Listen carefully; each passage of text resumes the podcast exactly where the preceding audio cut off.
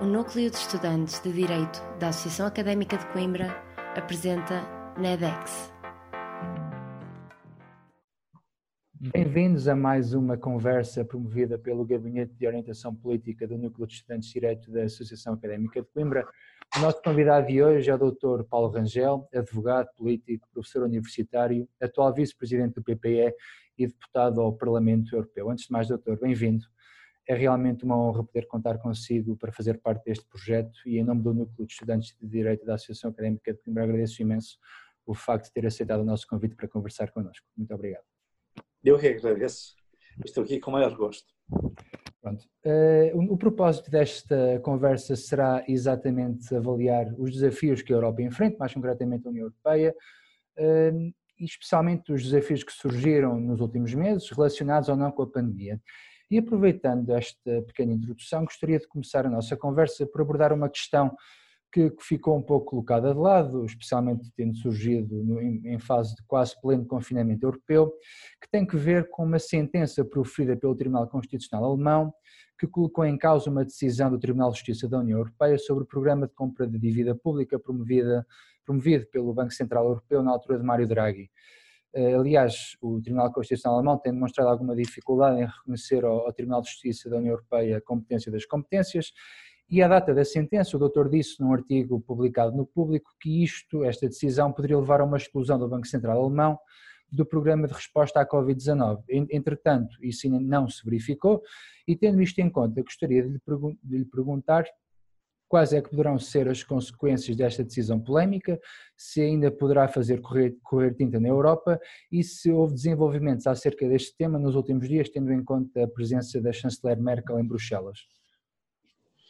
Bom, vamos cá ver. Uh, são muitas perguntas, embora todas elas relacionadas entre si.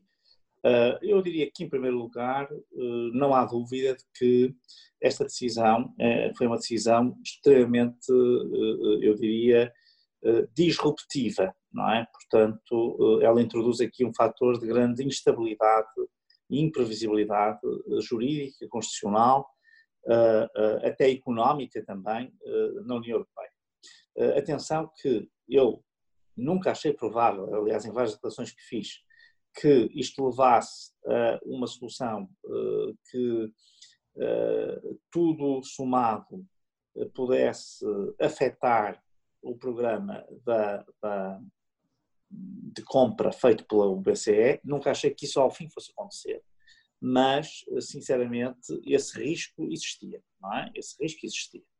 E uh, uh, existe. Portanto, uh, o facto de terem passado três meses não significa nada que não esteja em cima da mesa, porque três meses eram os três meses para haver uma explicação é? E, portanto, depois daí seriam tiradas consequências. Portanto, ainda está, o Tribunal Constitucional não está perfeitamente a tempo de tirar consequências se entender que as explicações de Garcia não foram dadas. Embora tenha havido, não é, a atuação do Banco Central Europeu, que não respondendo diretamente ao uh, Tribunal Constitucional Alemão, poderia ser interpretada como uma forma de procurar responder. Enfim, e isso podia aqui apaziguar. A razão pela qual eu achei que isto não iria acontecer, porque é de tal maneira grave, por um lado, e é, ao mesmo tempo, uh, havia algumas escapatórias na sentença, isto é, a sentença tem uma espécie de válvula de escape para justamente admitir que uh, esse programa não é ilegal e que, nomeadamente, o Banco Central Alemão, o chamado BUBA, o Bundesbank, não teria que sair da, da, desse programa, não é? Que é feito pelo BCE, mas através dos bancos centrais também de cada país. E, portanto, uh, julgo sinceramente, quanto a isto, que o problema ainda está em cima da mesa. Agora, o mais grave era que, mesmo que isto não leve a essas consequências práticas que seriam demolidoras não é? e devastadoras para, para a União Europeia, e eu sempre achei que talvez não chegassem, era um risco, mas que elas, se me perguntasse a probabilidade, eu diria, é altamente improvável que isso venha a verificar, há aqui um problema de um precedente extremamente grave, porque para quem conhece a ordem jurídica, digamos assim, eh, europeia, eh, sabe perfeitamente que eh, isto é um equilíbrio muito instável, mas há uma coisa que é muito segura, é o primado de direito europeu. E aqui o próprio Tribunal Constitucional Alemão tinha feito, no fundo, um reenvio, portanto, uma pergunta é? ao Tribunal do Luxemburgo ao Tribunal de Justiça da União Europeia e, portanto, seria de esperar que ele se conformasse com a resposta, aceitando que essa estava dentro do âmbito de jurisdição, do domínio de competência dos tribunais europeus. O que acontece é que não. ele fez uma interpretação da própria decisão em termos tais que achou que, no fundo, o Tribunal estaria a atuar fora do seu âmbito o Tribunal de Justiça. Portanto, nós temos aqui um velho conflito, que sinceramente já foi protagonizado pelo Tribunal Constitucional alemão eh, muito mais do que uma vez, já vem dos anos 60, 70, eh, enfim, o caso Solange, enfim, um caso conhecido, depois a partir daí desenvolveu-se sempre essa jurisprudência. Atenção que o Tribunal Constitucional Italiano também nessa altura tinha as mesmas reservas e, portanto, ficou sempre aqui uma certa indefinição em quem é que tinha a última palavra, quem é que tinha, no fundo, a jurisdição de último recurso ou de última palavra, se eram os tribunais constitucionais ou os supremos tribunais, consoante a organização de cada Estado-membro, ou se eram o Tribunal de Justiça da União Europeia. Bom, e esta questão eh, já se pôs de forma muito, muito, eu diria, mais clara ainda, a partir do Tratado de Maastricht. A decisão do Tribunal de Karlsruhe, do Tribunal Constitucional Alemão sobre Maastricht, é já uma decisão altamente problemática, que depois vai, enfim, apaziguar um pouco até chegarmos à decisão sobre o Tratado de Lisboa. O Tratado de Lisboa volta outra vez. Uh, havia toda a retórica, no fundo, de que uh, uh, a União Europeia não é democrática, de que o Tribunal Constitucional Alemão tem responsabilidades que têm de ser exercidas independentemente, enfim, da ordem jurídica europeia. No caso da decisão do Tratado de Lisboa, até há, até há uma, uma, pela primeira vez, a utilização da palavra soberania. É? A República Federal Alemã quando foi constituída em 1949 pela Grundgesetz, pela Lei Constitucional Alemã de 49, a República Federal não era soberana. Eh, aliás, havia, estava no fundo eh, eh, intervencionada pelas três potências aliadas que não a União Soviética, portanto os Estados Unidos, a França e o Reino Unido, e portanto nunca se usou a palavra soberania. Ela não está na Constituição Alemã, enfim, dita, aliás, lei fundamental e não provavelmente Constituição, que também tinha a ver com essa situação de provisoriedade, embora aí tivesse mais a ver com a divisão entre as Alemanhas do que propriamente com a, a, questão, digamos assim, da soberania política, era a ideia de que só quando os alemães estivessem outra vez reunificados é que haveria uma Constituição, até lá haveria uma lei fundamental, a verdade é que a reunificação foi feita uh, de acordo com as regras da lei fundamental e não propriamente uh, fazendo uma nova Constituição, uh, mas a verdade é que nunca se usou a palavra patriotismo, e a palavra, peço desculpa, a palavra soberania. E, curiosamente, repare, quando vem a tratar de Lisboa, que supostamente até dá um avanço no sentido de uma soberania partilhada, há uma reação do Tribunal uh, Constitucional Alemão, justamente a dizer que, a falar em soberania. Claro que depois, quando eu cheguei na altura de ter participar em alguns seminários com vários juízes, eu lembro de um que, enfim, os estudantes de Direito conhecerão com certeza, porque ele era muito citado, eh, que é o Udo Di Fábio, e quando se lhes perguntava, bem, mas então o que é que se entende por soberania alemã, eles diziam o patriotismo constitucional, que era um conceito do Habermas, é? também o autor, enfim, que os, os, os, em especial os estudantes de Coimbra, que têm uma escola mais filosófica e mais uh, doutrinal e teorética, com certeza conhecerão bem como, como um dos grandes pensadores do nosso tempo, uh, e, portanto, uh, uh, tínhamos aí essa, essa, essa linha.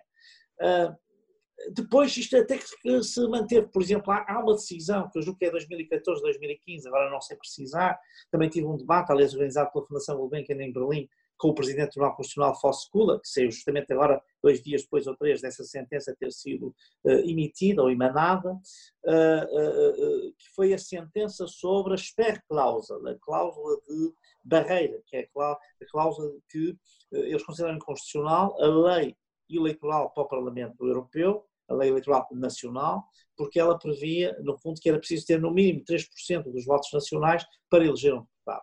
Aliás, eles têm isso para as eleições nacionais, 5%. O Tribunal Constitucional não, mais uma vez, dizer a União Europeia não é democrática, não há uma direita maioria oposição, não é preciso proteger a estabilidade governativa, porque em rigor não há um governo que dependa do Parlamento, enfim, tudo coisas que aliás não têm qualquer sentido, mas enfim, uh, e são desmentidas pelos próprios tratados, mas enfim.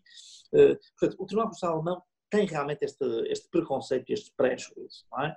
Uh, uh, e muito preocupado com a ideia do rule of law, estaria, e com a própria vontade democrática que não estaria realizada na União Europeia, e, e, é isso que aqui explica esta, esta sentença. Eu acho que ela é extremamente grave, porque até aqui nós tínhamos mais proclamações esta é a primeira vez que se vai tão longe, é? Já no ponto de dizer nós podemos vir a rever esta decisão se não houver uma explicação com determinadas, eh, eh, digamos, eh, suficientemente, eu diria, comprovada, evidenciada, ancorada, sustentada sobre as vantagens e o princípio da proporcionalidade deste programa. E, portanto, há aqui realmente um mal-estar. Isto, isto, põe efeitos, isto põe, isto põe questões muito graves, porque nós, por exemplo, estamos a ver países que estão a violar os princípios gerais do Estado de Direito, estou a pensar na Hungria, estou a pensar na Polónia, e que, obviamente, o que querem é afirmar a primazia dos seus tribunais supremos para, eh, no fundo, poderem depois interpretar o direito europeu à sua maneira. Só que isso, isso tem uma consequência catastrófica.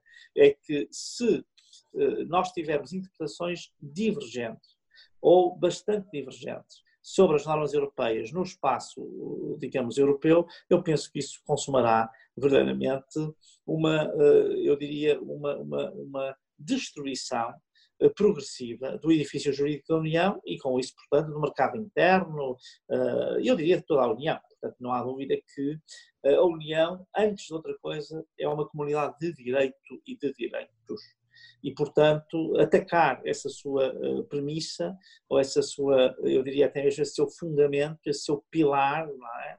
esse seu, seu alicerce, eh, atacá-lo é naturalmente pôr em causa, eh, sem dúvida, a própria União Europeia. Muito bem. Agora, olhando para hum, a presidência alemã da União Europeia, que se iniciou no passado dia 1 de julho, e que de forma sucinta podemos dizer que tem alguns focos mais mais, mais óbvios, digamos assim, uhum. a retoma da atividade económica, a transformação da economia, o reforço do pilar social, etc. Mas podemos destacar dois dossiês que serão fundamentais, que, será, que é o plano de recuperação e o quadro financeiro plurianual de 2021 até 2027 e o acordo de parceria económica e política entre, entre a União Europeia e o Reino Unido. Ora, sendo este um período crucial para o futuro da União Europeia e sabendo que os responsáveis germânicos em Bruxelas já admitiram que várias destas metas não serão cumpridas até ao final da presidência alemã, quão relevante poderá ser a presidência portuguesa da União Europeia, que segue esta, esta presidência germânica, eh, e que, que tarefas é que poderão ser deixadas para nós? Ora bem, Uh, há uma coisa que eu vou já dizer, quer dizer, eu acho que qualquer que seja o resultado da presidência alemã, a presidência portuguesa aparecerá sempre num momento crucial. Portanto, será sempre um momento crucial. Portanto, seja, eu não penso que ela seja mais ou menos valorizada por haver aqui dossiês que estão em aberto ou não. Quer dizer, sinceramente, eu estou absolutamente convicto de que, uh, mesmo que tudo ficasse eh, mais ou menos resolvido, a quantidade de, eh, digamos, assuntos que ficarão em aberto e que precisam ser tratados a seguir, e seguramente até a própria, eh, eu diria, concretização, realização, enfim, para usar um anglicanismo, implementação dessas decisões seria sempre extremamente desafiante, não é? E, portanto, Portugal terá uma presidência extremamente difícil, não tenho dúvidas sobre isso. Agora, vamos cá ver eu penso que temos aqui duas questões totalmente diferentes. Uma questão é a questão do fundo de recuperação e até mesmo do quadro financeiro plurianual, que vão ser agora analisados já no Conselho 17 e 18 de julho e que podem ou não ter aí um desenlace, mas é provável que tenham um desenlace ainda antes do verão. Ou seja, o que nós estamos a dizer é uh, a tentativa de encontrar um remédio e um remédio forte, robusto, uh, eu diria à prova de bala para a crise pandémica, ou seja, para as consequências económicas e sociais da crise da pandemia. Eu penso que isso a presidência alemã, eh, enfim, o conseguirá, até acho que o conseguirá antes do verão, mas se não conseguisse antes do verão, conseguirá a seguir, eh, enfim. Provavelmente não será, é, eh, digamos, um instrumento com aquele formato, não é? Que já foi pré-anunciado, a proposta da Comissão, e muito inspirada, no fundo, por aquele apelo e proposta anterior Merkel-Macron, não é? Portanto, este aspecto eu acho que ficará. Portugal não terá propriamente de conduzir as negociações para uh, o pacote de recuperação e até para os fundos uh, anuais. E julgo que isso para Portugal é bom, porque não há dúvida que o país está em melhores condições de conduzir essa campanha, até porque, ou esse, ou esse propósito, até porque no fundo está entre dois mundos, não é? entre o mundo, digamos, dos frugais e o mundo dos países do Sul, é realmente a Alemanha e, portanto, aí tem condições que outros não têm, também é o maior contribuinte líquido, portanto, o facto de dar o exemplo a outros contribuintes líquidos também ajuda. Portanto, aí a questão, eu penso que, sinceramente, aparecerá já resolvida a Portugal. Como eu digo, isso não facilita a tarefa de Portugal. Porquê? Porque nós vamos ter, eu não, eu, enfim, vou dizer aqui uma coisa que é um pouco politicamente incorreta, mas que sem dúvida é, é, é é, é, é, eu diria, é verdadeira, quer dizer, esta, há esta ideia de que o dinheiro da Europa vai chegar em 2021 e ele vai chegar a chegar no final de 2021. Porquê? Porque é preciso aprovar estes instrumentos agora, depois é preciso aprovar as suas regulamentações, eh, algumas dessas coisas vão ter de passar pelos Parlamentos Nacionais, pode haver aqui avanços e recuos, e depois, enfim, eh, eh, até que os Estados apresentem os seus planos de recuperação, a União Europeia os valide e o dinheiro seja canalizado, eu acho que nós vamos precisar seguramente de um ano, e portanto, atenção que, por isso é que eu digo, a presidência portuguesa terá nos seus ombros muitas tarefas difíceis, mesmo que isto, estes pacotes estejam todos fechados, porque vai justamente ter que trabalhar no seu arranque, no seu take-off, é? na sua saída para o terreno. Bom, um segundo ponto, que não tem nada a ver com este, mas que só pode agravar a situação, eh, eu diria, não vou exagerar nem carregar na tinta dramática pela qual vão passar as economias e as sociedades europeias, e aliás globais, não, não são as nossas, mas enfim, agora estamos a falar da Europa, é a questão do Brexit e, portanto, do acordo de parceria futura com o Reino Unido. É? Aí sim, eu acho que, com a informação disponível, é altamente provável que não haja acordo ao fim. E, portanto, que nós cheguemos a dezembro de 2020, eh, a 31 de dezembro de 2020, sem um acordo com o Reino Unido. E se isso for assim, é evidente que vamos ter um período muito complexo. E, por cima, um período extremamente complexo que vai coincidir já com uma manifestação, eu diria, em todo o seu, em toda a sua, eh, eu diria, eh, quase que fratura, não é? ou em carne viva da crise económica e social da pandemia. Portanto, ele vem agravar essa. E eu acho que isso é provável porquê? Porque os sinais que nós temos do Reino Unido não são sinais positivos. Não é? Portanto, o Reino Unido, eh, embora quer o melhor de dois mundos, ou seja, quer ter todas as vantagens de estar na União, não está, não tendo nenhuma desvantagem. Bom, já era um bocadinho este o seu estatuto, eles já tinham um estatuto privilegiado dentro da União. Eh, mas agora, eh, obviamente, que quer mais, e isso não pode ser. Não é? Portanto, tem que haver, no fundo, alguma paridade e paralelismo nas regras, na regulação, nas regras do jogo dos dois lados, para que possa haver, digamos, um comércio livre, uh, desonerado, tarifas, etc. Se não for assim, nós temos que, uh, vai haver uma competição desleal. Quer dizer, se o Reino Unido não garante que vai ter os melhores eh, padrões ambientais ou os melhores padrões sociais comparáveis aos outros países, vai fazer uma espécie de dumping social ou ambiental. Isto é, ele vai, no fundo, competir em condições que não são condições uh, equitativas nem análogas à do mercado interno. Ora, ele não pode beneficiar do mercado interno, não é? que são mais de 400 milhões de consumidores, uh, sem cumprir as regras a que todos os outros estão sujeitos. E que, designadamente, são marca d'água, são sinal identitário da União, porque a União Europeia é, sem dúvida, uma economia liberal de tipo capitalista, sem dúvida alguma, mas os padrões ambientais e sociais que tem estão acima de quaisquer outros no globo, não é? Bom, são comparáveis ao Canadá, ou à Austrália, eventualmente à Nova Zelândia, no Japão até talvez menos, mas serão comparáveis, mas esses, estamos a falar de realidades mesmo demográficas e com um peso político totalmente diferente daquele que tem a União Europeia, que obviamente tem os 450 milhões de pessoas, tem, é, é, é no fundo uma, uma economia continental, à escala de um continente ou de um subcontinente, enfim, de alguma maneira a Europa é uma península da Ásia, mas uh, aquilo que aqui eu gostava de frisar é que aí sim eu acho que nós vamos ter um problema, porque vamos estar, provavelmente, algum tempo sem nenhum quadro regulatório nas relações com o Reino Unido. São relações, como nós, aliás, sabemos, extremamente estreitas, não é? Veja-se agora esta crise dos corredores aéreos, etc., mostra quão uh, interdependentes estamos. Uh, todos têm amigos, colegas, uh, familiares que estão imigrados no Reino Unido. Portanto, eh, pelas mais várias razões, uns para exercício de, da sua profissão, outros para estudo, eh, eh, uns em profissões de, digamos, valor acrescentado muito elevado, outros em profissões, digamos, mais, mais braçais e, portanto, de um, de um, mais num, num género mais tradicional, mas quer dizer, de facto, é interessante verificar que, contra aquilo que era a tradição portuguesa, as últimas décadas são de imigração preferencial para o Reino Unido a tradição portuguesa era para o miolo da Europa, para a Suíça, para a Alemanha, para o Luxemburgo e para a França em particular, também para a Bélgica alguma coisa, mas estes cinco eram sem dúvida os principais. Depois a Holanda também começou aqui a aparecer, não é? mas o Reino Unido é hoje um parceiro, mesmo para Portugal, sob esse ponto de vista do mercado de trabalho, extremamente importante. Portanto, aqui uma lacuna, uma ruptura, um vácuo, é? é? realmente extremamente preocupante. Eu devo dizer que aí o que é que vai fazer a presidência portuguesa? É?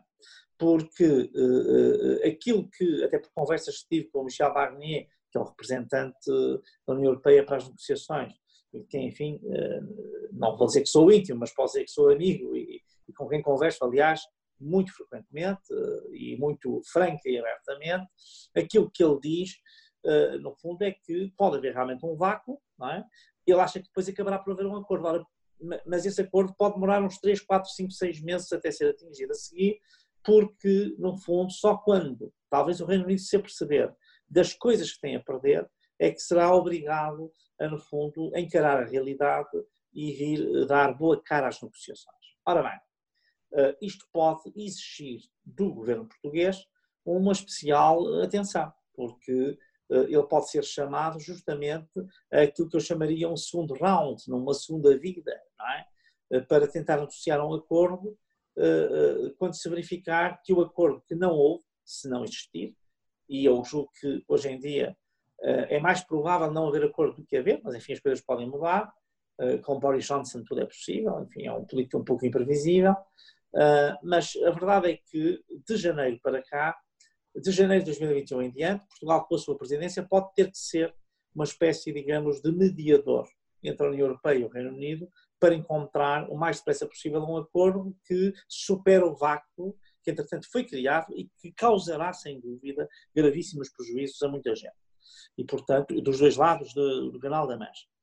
Enfim, eu sinceramente é nestas alturas que fico sempre preocupado com algumas atitudes do governo português. Por exemplo, a forma como o Primeiro-Ministro e o Ministro dos Estrangeiros reagiram a esta questão dos corredores turísticos, como se houvesse uma espécie de perseguição a Portugal, que é um disparate completo. Eh, eu não estou a dizer que os critérios são bons, mas os critérios são aqueles que todos os países da União Europeia estão a usar e que, vai, eh, e que aliás, eh, para além disso, também está a ser usado pela União Europeia para países terceiros e, portanto, enfim, eh, são objetivos e, portanto, Portugal está fora porque, efetivamente, eh, os seus números nas últimas semanas são maus. E, portanto, a única forma que nós temos de mudar isto é mudar os números, ou seja, é trabalhar para controlar a pandemia o mais possível. Uh, ora, o tipo de intervenções, um pouco nacionalistas, até um pouco populistas, aqueles tweets com dados um bocadinho trabalhados ou manipulados para parecer que a diferença ainda é maior do que é, e tudo isso, isso cria, eh, digamos, animosidade e hostilidade entre os dois países. E Portugal pode ter ser, ser chamado aqui a um papel e ter perdido algum crédito junto da diplomacia uh, uh, inglesa. E, portanto, este é um ponto que, que, que, que eu gostaria, no fundo, de deixar como conclusão final na minha resposta, que é, na questão do Fundo de Recuperação e até do quadro financeiro plurianual, eu acho que nós vamos ter uma resposta clara da presidência alemã e, portanto, Portugal estará mais na, na, na, necessidade de pôr no terreno, de pôr em prática, do que propriamente de estabelecer as regras. No caso do Reino Unido e do acordo para uh, futura parceria, aí eu acho que é altamente provável que Portugal seja chamado a desempenhar um papel de uh, uma espécie, digamos assim, de negociador uh, da última hora, não é? E que tenha que, juntamente com Michel Barnier, introduzir aqui, digamos, ter aqui um protagonismo que não seria expectável quando este processo começou. Para finalizar, gostaria agora de falar sobre uma das reformas institucionais da União que mais tem falado nos últimos, nos últimos anos, que é a conclusão da União Bancária e a introdução de um orçamento centralizado para a área do euro, na dimensão adequada às, às funções da estabilização macroeconómica, e a inclusão de reformas deste tipo levaria a uma União Europeia cada vez mais federal. Ou seja, uma forma, que é uma forma de organização comunitária ou política que é imensamente controversa. Dito isto, gostaria de saber a sua opinião sobre quais são eh, as premonições que poderá ser acerca do futuro da União Europeia relativamente a este tema, se nós estamos cada vez mais num caminho federalizante e pegando numa, na sua intervenção de, nos últimos dias no, no, Parlamento Europeu, em que sugeriu mesmo uma revisão dos, dos tratados, se isso será realmente possível no futuro próximo. Ora bem, eh, eh, eu devo dizer que eu não sugeri uma revisão dos tratados. Eu o que fiz foi perguntar à chanceler Merkel é, se ela admitia ou não a revisão dos tratados, porque eu não ouvi referir isso. Eh, eu, sinceramente, até não acho que seja nada plausível, ou pelo menos que não é provável. Plausível é, provável não é, que haja no final destes processos de reflexão que vão ser agora iniciados, que haja uma revisão dos tratados. Até porque há muita coisa pode ser substancialmente alterada ainda com, uh, uh, digamos, o quadro constitucional do Tratado de Lisboa. eu, portanto, eu só queria, foi um pouco até provocatório, se quiser, mas foi no fundo só perceber se algo que foi dito pela própria chanceler quando lançou a proposta com o Macron do Fundo de Recuperação. Ela deu uma entrevista nessa altura em que disse que uh, não era incontornável, não era necessário, não era indispensável a revisão dos tratados, mas que uh, se fosse necessário também, não era a Alemanha que se opôs a isso, se se revelasse necessário, uh, era para ver se ela repetia isso em pleno Parlamento Europeu, mas não repetiu. E depois até estive com ela no grupo parlamentar do PPE, também numa reunião subsequente, e também essa matéria não foi objeto de, no fundo, não repetiu aquilo que tinha dito aqui há um mês atrás, um mês e meio. Bom, uh, vamos cá ver. Uh, uma, uh, aqui há três questões que, apesar de tudo, são diferentes, embora estejam todas realmente relacionadas, portanto, não são independentes umas das outras. Uma é a questão da União Bancária, onde nós estamos muito atrasados. Ou seja, falta-nos um pilar fundamental da União Bancária, que é o seguro de depósitos, não é? Portanto, no fundo, uh, e que é um instrumento muito importante, mas que os Estados mais ricos, em particular a Alemanha, se têm recusado sistematicamente a avançar aqui. Isso eu acho que, sinceramente, é uma tragédia para a União Europeia, é mau e, portanto, é fundamental avançar. Admito que, no contexto da pandemia, com alguma maior boa vontade que haja, que nós possamos resolver essa questão. Uma segunda questão mais complexa, hum, e da qual existe um embrião, mas sinceramente que não é, eh, do meu ponto de vista, nada significativo, eh, é realmente a questão do orçamento comum. Hum? E, ou pelo menos um orçamento para a zona euro, se não fosse para toda a União Europeia, para a zona euro. Bom, eh, até havia aqui, enfim, um instrumento, não é? que estava a ser pensado, tinha o nome de PIC, para ser, no fundo, uma espécie de orçamento ou de embrião, de experiência, de ensaio de um orçamento eh, da zona euro. Eh, até agora isso não foi para a frente, não se tem falado muito disso. Esse já seria um passo, sinceramente, qualitativo grande, porque, como digo, na questão da União Bancária, nós o que não temos feito é levar, é, é no fundo, pôr na prática, é aplicar, é realizar, é criá-la, porque ela está decidida o que se está aqui a criar é um compasso de espera para não levar para a frente. Está-se a empatar. No fundo, uma palavra um pouco mais, eh, digamos, eh, corriqueira ou comum, mas que é isso. É, há aqui uma fórmula de empate para eh, evitar que, que isso vá para a frente. Não é por não haver uma decisão. No caso do orçamento, já é diferente já estaríamos perante uma verdadeira conquista nova, não é? E que realmente eu julgo que é extremamente necessária. Não sei se, se as pessoas têm noção mas eh, a União Europeia, eh, mesmo com o seu poder de fogo, que é grande, basta pensar nos fundos comunitários que têm havido ao longo destas décadas, eh, o orçamento é 1%. O orçamento de uma federação, como os Estados Unidos, portanto, que é uma, apesar de tudo diferente, é 27% ou 28% da riqueza nacional. Portanto, se nós estamos a falar, bastava serem 3 ou 4% Já estaríamos a falar de um poder de realização brutal. Se a União consegue fazer o que consegue, com 1% do, do, da riqueza uh, total uh, dos países da União, como é, o que é que ela não conseguiria se tivesse três ou quatro vezes mais? Que mesmo assim seria uma coisa muito reduzida por comparação com uh, outros gigantes, players gigantes do, do, mapa geoeconómico global, com os quais se tem de competir e com os quais se tem de se confrontar. Portanto, sinceramente, eu acho que isso seria um passo muito positivo. mesmo nesta versão muito minúscula de ensaio que era o que estava previsto, o tal PIC, sinceramente, eu acho que valia a pena avançar, porque no fundo era sempre um progresso, era um pouco a política dos pequenos passos. Vamos ver o que é que isso significa. E com isto chego a Desagu na sua, no seu remate final, uh, e, que realmente põe questões que, especialmente para alunos de direito, e também de ciência política, mas mais de direito até meu ponto de vista, e em particular de constitucional, tem um enorme interesse, que é saber deve ou não a União caminhar num sentido federal. Em primeiro lugar, importa dizer o seguinte, o federalismo não é um regime final ao qual se chega. É? O federalismo é um princípio. As organizações internacionais, que nós consideramos intergovernamentais, obedecem, têm também algum caráter federal. É um caráter incipiente, mas quer dizer, no fundo, é, o federalismo é um princípio que se pode realizar em maior ou menor grau. E, portanto, neste sentido, há muitas matérias em que a União Europeia funciona já com uma lógica completamente federal. E tem, em alguns casos, mais que federal. E, portanto, eh, eh, eh, esta é uma discussão falsa. Agora, se me perguntar eh, mas o Paulo Rangel é a favor ou contra uma Europa Federal? Eu direi sou a favor. Agora, eu sou a favor pelas razões que normalmente são apontadas para ser contra. E, portanto, isto parece paradoxal, mas não é. É que o grande problema, e por isso é que eu digo que os alunos de Direito deviam exigir dos seus professores eh, que lhes dessem um bocadinho mais de cultura jurídica nesta matéria eh, e de cultura constitucional, que é o federalismo, é, é um regime que, neste caso, melhor garante eh, a autonomia, o espaço, se quisermos usar uma palavra que é tóxica, porque leva a muita ambiguidade e confusão de conceitos, a soberania dos Estados-membros. Porquê? Porque eh, uma verdadeira Constituição Federal permitiria o quê? Permitiria uma repartição clara de competências saber o que é que era domínio dos Estados-membros, o que é que era domínio dos Estados maiores. Depois, nas federações, há uma tendência para no nível federal, os Estados estarem representados em paridade.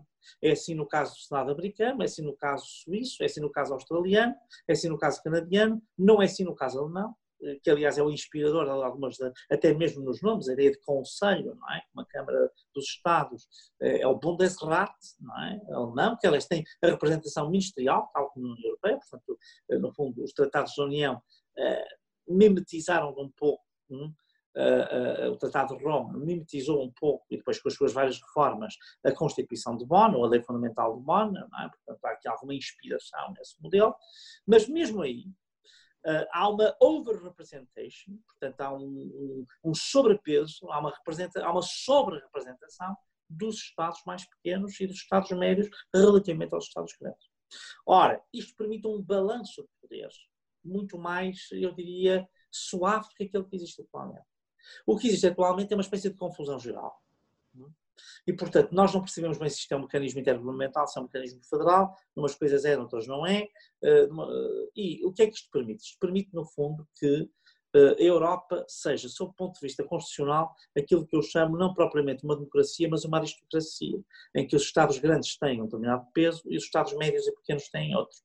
E, e quando eu digo peso, agora falo, apelo a categorias até politológicas e não apenas jurídicas, porque na prática o que nós vemos é que o acerto entre os Estados grandes tem um poder de influência e de uh, domínio e de uh, marcação da agenda e de marcação até dos princípios doutrinais que inspiram as várias decisões políticas a tomar, muito grande.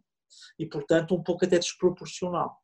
E uh, é, é, neste caso, portanto, o federalismo seria protetor pela clareza que introduz e até por algum balanceamento e equilíbrio institucional que ele impõe, ele seria protetor para os Estados mais pequenos e para os Estados mais uh, uh, médios. Portanto, Portugal é um Estado médio, não é? Tem a população que tem a Bélgica, a Hungria, a República Checa, a Grécia, a Suécia, a Áustria, enfim, bocadinho mais que a Bulgária, mas uh, andam aqui na casa dos 10 milhões, uh, entre 9,5 e 11, pronto, estes Estados estão sempre muito esmagados, uh, porque há uma certa proteção dos Estados mais pequenos, porque esses têm sempre garantias mínimas, e existe claramente uma, uma, uma, um direito de primazia dos Estados mai, maiores, dos Estados com maior dimensão, com maior peso geográfico e, e geoeconómico, e, portanto, uh, isso tem, obviamente, repercussões na balança dos poderes internos. E por isso é que eu sou um federalista, é porque eu acho que isso nos poderia, uh, uh, poderia trazer uma união mais equilibrada, menos, digamos, pautada pela vontade dos Estados mais fortes. e, portanto, seria, permitiria até desenvolver muitas alianças entre Estados pequenos e médios que, por exemplo, traduzisse poderes de veto, não é? A capacidade de travar determinado tipo de, de, de, decisões e de reformas que hoje na prática não existe, porque estamos mais perante um poder de influência dos grandes propriamente perante uh, um direito dos médios e, e, e, dos pequenos. Portanto, enfim, com isto, uh, o que lhe digo é que todas essas reformas integradoras uh, eu acho que são positivas. Haverá sempre aqui problemas, e os problemas vão se pôr sempre nas áreas eh, críticas, que normalmente, eh, eu, eu, digo, a Europa a ser uma federação será uma federação invertida. As federações começam por, por, eh, por partilhar a soberania militar e de política externa. Portanto, defesa e política externa, ou negócios estrangeiros. E, curiosamente, esses são os últimos domínios em que a União Europeia entrará. É extremamente difícil que nós aceitemos que haja um exército europeu a patrulhar as nossas águas, será extremamente difícil que nós aceitemos eh, que a política externa seja definida a nível europeu, porque é evidente que os interesses de uma Eslováquia não são os interesses de Portugal, nem os interesses de uma Grécia, são os interesses uh, da Suécia e, portanto, uh, uh, há uma dificuldade muito grande em fazer aqui uma verdadeira, a criação de uma verdadeira política externa comum e única, não é? Porque as matizes são muitas e, portanto, eu diria que naquelas duas matérias que normalmente são digamos assim, o princípio, o início uh, de qualquer federação, são talvez aquelas que numa federação europeia uh, fossem as últimas uh, em que nós chegaríamos a um grau de integração, digamos, parecido, por exemplo, com o que tem os Estados Unidos, ou com o que tem a Confederação Helvética, ou até com o que tem a República Federal Alemã. Doutor, muito obrigado. Eu é que agradeço. Foi realmente uma conversa muito esclarecedora e o Núcleo de Estudantes de Direito da Associação Académica que me terá sempre a porta aberta para o receber em futuras iniciativas. Muito obrigado. Muito bem, eu, eu agradeço o convite. Muito obrigado.